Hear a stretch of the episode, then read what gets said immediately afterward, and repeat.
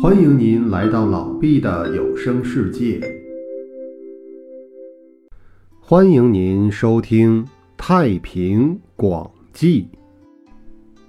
凤刚是渔阳人，经常采集一百种草开的花儿，用水泡过以后，再用泥封起来，从正月开始，一直到九月末。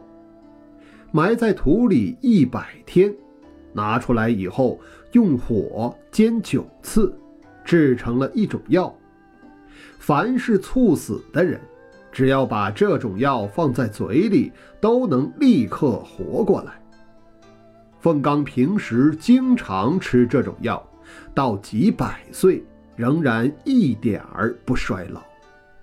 后来，凤刚进了地肺山。在那里成仙而去。以上便是凤刚的故事，感谢您的收听。